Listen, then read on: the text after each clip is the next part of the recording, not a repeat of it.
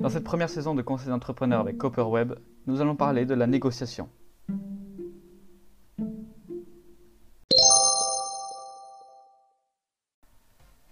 Peu importe ce que vous vendez, ou le but de votre entreprise, il est indéniable que vous soyez amené à négocier un jour, en face à face, via mail, voire les réseaux sociaux.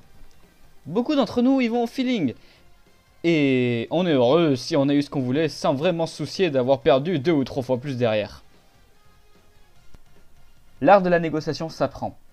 Et dans cette saison, on va tenter de vous inculquer les bases. La négociation doit être vue comme une bataille entre le négociateur et le potentiel client. Ou partenaire.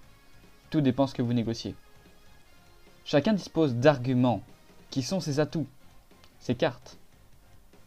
Le négociateur doit garder deux choses très importantes en tête lors de la négociation.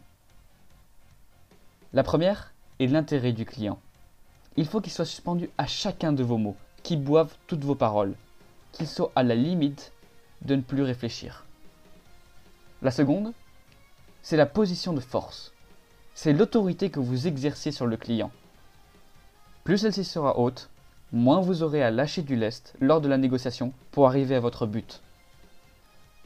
Il est très difficile, à moins qu'il ne soit de base très élevé au départ, d'augmenter ces deux facteurs. Nous allons donc voir point par point comment les garder le plus élevé possible pour remporter cette bataille. Dans un premier temps, nous verrons comment on s'introduit à la négociation. Qu'est-ce que nous faisons avant? Comment nous établissons le premier contact? En second temps, nous verrons comment définir nos atouts. Puis, nous apprendrons à les utiliser.